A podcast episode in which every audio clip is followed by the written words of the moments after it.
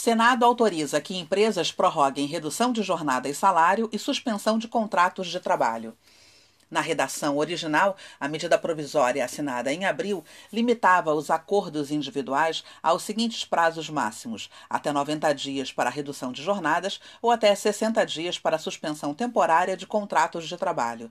Com a aprovação do Senado, realizada em sessão remota nesta terça-feira, as empresas que efetuaram acordos individuais com seus empregados poderão prorrogar o tempo das suspensões de contratos de trabalho e dos acordos de redução de salários. O texto seguirá para a sanção do Executivo e o presidente determinará o prazo da prorrogação. Saiba mais no site da Firjan.